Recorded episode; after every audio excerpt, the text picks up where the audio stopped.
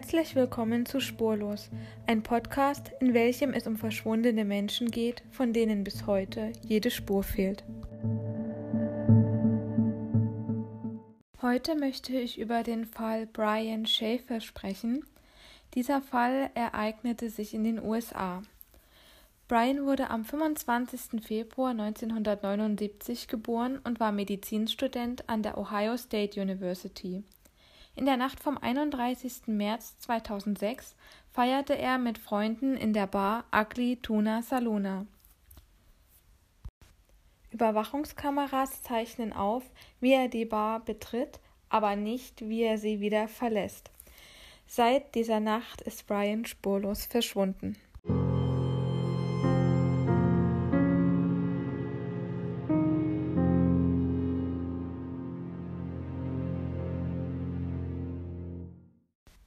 Brian Schäfer ist in Pickerton, Ohio aufgewachsen und hat noch einen jüngeren Bruder.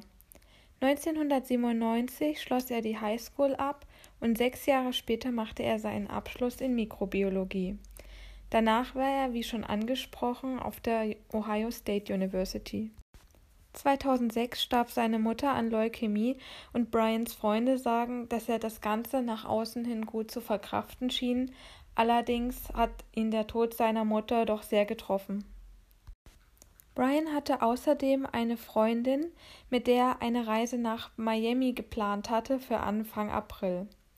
Außerdem interessierte er sich sehr für Musik und wollte eigentlich gerne in einer Band spielen. Am 31. März endeten die Vorlesungen wegen Spring Break und Brian ging mit seinem Vater Randy Schaefer an diesem Abend essen. Sein Vater bemerkte, dass Brian sehr erschöpft wirkte. Er hatte nämlich nächtelang für wichtige Prüfungen gelernt. Sein Vater war der Meinung, dass Brian an diesem Abend lieber nicht ausgehen sollte, aber er sagte Brian nichts davon. Also traf sich Brian um 21 Uhr mit einem Freund im Ugly Tuna Saluna. Eine Stunde später telefonierte er mit seiner Freundin, die gerade ihre Eltern in Toledo besuchte. Brian betrieb Barhopping mit seinem Freund, das heißt, sie gingen von Bar zu Bar und tranken dort jeweils einen Shot. Nach Mitternacht trafen sie eine weitere Freundin, welche die beiden wieder zum Aklituna Saluna fuhr. Brian entfernte sich dort von den beiden und diese versuchten ihn zu finden und riefen ihn auch mehrmals an, aber Brian ging nicht ans Telefon. Am 1. April um zwei Uhr morgens schloss die Bar und Brians Freunde warteten draußen noch auf ihn. Doch als er dann nicht kam, gehen sie davon aus, dass er mittlerweile schon nach Hause gegangen ist, ohne ihnen Bescheid zu sagen. Über das Wochenende versuchen sein Vater und seine Freundin Brian immer wieder zu erreichen, doch vergeblich. Und als er am Montag auch noch den Flug nach Miami verpasst, melden sie ihn dann als vermisst. Die Polizei begann mit der Suche im Aglituna Saluna. In der Gegend dort ist die Kriminalitätsrate recht hoch, weswegen man dort viele Kameras installierte. Die Polizei sichtete die Überwachungskameras und gegen 1.15 Uhr sah man Brian und seine Freunde Richtung Bareingang gehen. Um 1.55 Uhr sieht man, wie sich Brian mit zwei Frauen vor der Bar unterhält, sich verabschiedet und danach wieder Richtung Bareingang geht. Allerdings kommt er nicht mehr heraus, beziehungsweise die Überwachungskameras zeichnen ihn nicht dabei auf. Möglich ist, dass Brian sich umgezogen hat und sich mit beispielsweise einem Hut vor den Kameras verbarg. Das würde auf freiwilliges Verschwinden hindeuten. Allerdings könnten die Kameras ihn auch übersehen haben, denn eine Kamera schwenkte konstant und die andere wurde manuell betrieben. Er könnte das Gebäude auch über einen anderen Weg verlassen haben, allerdings führt der einzig andere Ausgang durch eine Servicetür, die eigentlich nicht von der Öffentlichkeit genutzt wurde und zu dem Zeitpunkt auf eine Baustelle führte. Man überprüfte auch andere Kameras von anderen Bars in der Nähe, aber auch diese nahm Brian nicht auf. Es wurde weiter nach ihm gesucht, auch mit Polizeihunden in den Straßen, in Müllcontainern und man befragte auch Anwohner. Es wurden Flyer verteilt mit seinem Foto und ein Foto von seinem Tattoo, was er auf dem rechten Oberarm hat. Das Tattoo zeigt eine Art Strichmännchen, ein Logo für die Single Alive von Pearl Jam, eine seiner liebsten Bands. Die Polizei suchte sogar in der Kanalisation nach ihm. Auch sein Apartment wurde durchsucht, sein Auto stand nach wie vor davor und auch ansonsten schien nichts aus dem Apartment zu fehlen. Zuallererst ging man davon aus, dass Brian irgendwo alleine um seine Mutter trauern wollte, aber nach einer Zeit hat man das auch ausgeschlossen, da Brian ja verschwunden bleibt und sonst eigentlich nichts für freiwilliges Verschwinden spricht. Alle, die Brian an dem Abend gesehen hatten, wurden zu einem Lügendetektortest eingeladen und haben diesen bestanden. Allerdings sein Freund, mit welchem er unterwegs war, lehnte es ab, so einen Test zu machen. Und die beiden jungen Frauen, mit denen er gegen zwei Uhr vor der Bar sprach, erklärten, dass sie nie zu so einem Test eingeladen wurden. Die Freundin von Brian wählte jeden Abend seine Nummer, auch noch lange nach seinem Verschwinden, und es ging natürlich immer die Mailbox ran.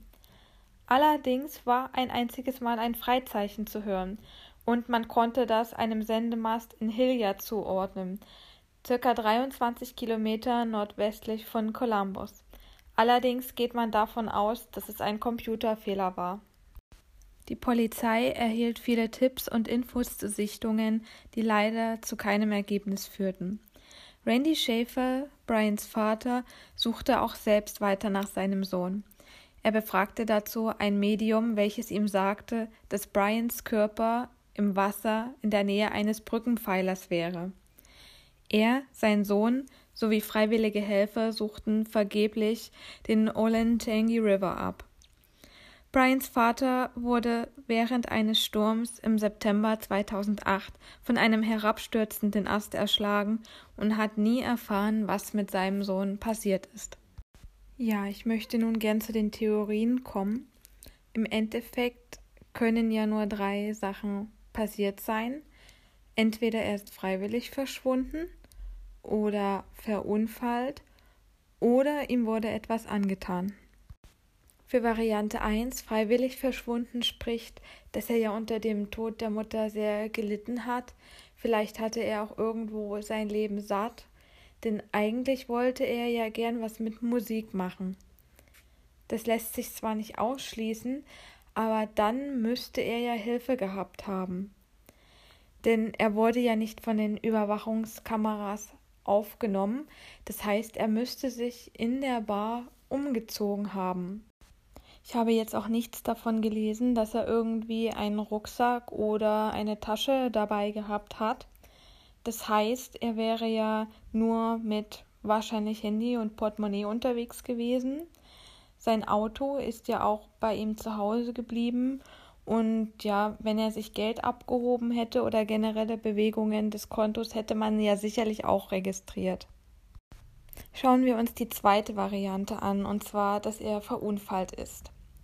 Ja, er war sicherlich nicht mehr ganz nüchtern. Ich hatte ja erzählt, sie haben Barhopping gemacht und da hat er sicherlich schon einige Schnäpse getrunken gehabt. Vielleicht hat er ja die Tür verwechselt und ist versehentlich durch diese Servicetür gegangen und irgendwo auf der Baustelle verunfallt. Dagegen spricht allerdings, dass die Tür ja sicherlich abgesperrt war und man hätte, wenn sie das nicht gewesen wäre, dann seinen Körper irgendwann auf der Baustelle gefunden. Und sofern er zum normalen Ausgang rausgegangen wäre und die Kameras ihn nicht aufgezeichnet hätten, weil sie in dem Moment vielleicht geschwenkt wurden, dann hätte man ihn sicherlich auch gefunden, wenn er irgendwo auf dem Heimweg verunfallt wäre. Die dritte Möglichkeit ist, ihm wurde etwas angetan. Die Polizei zog in Betracht, dass er eventuell dem sogenannten Smiley Face Killer zum Opfer gefallen ist Kurze Erklärung: Diese Smiley-Face-Morde sind eine Theorie von einem Detektiv, Kevin Gannon, und einem Professor, Dr. Lee Gilbertson. Die behaupten nämlich, dass einige junge Männer, welchen in verschiedenen Gewässern Amerikas tot aufgefunden wurden, nicht zufällig ertranken, sondern Opfer eines Serienmörders wurden.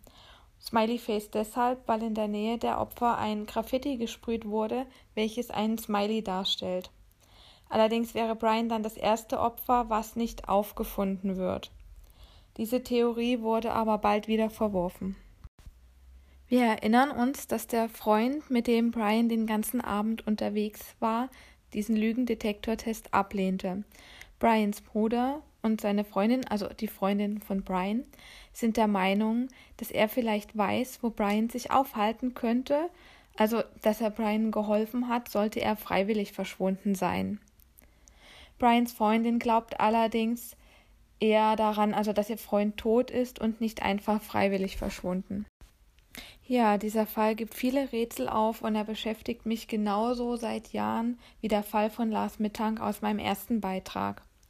Ich glaube allerdings, dass der Fall in Deutschland nicht so sehr bekannt ist.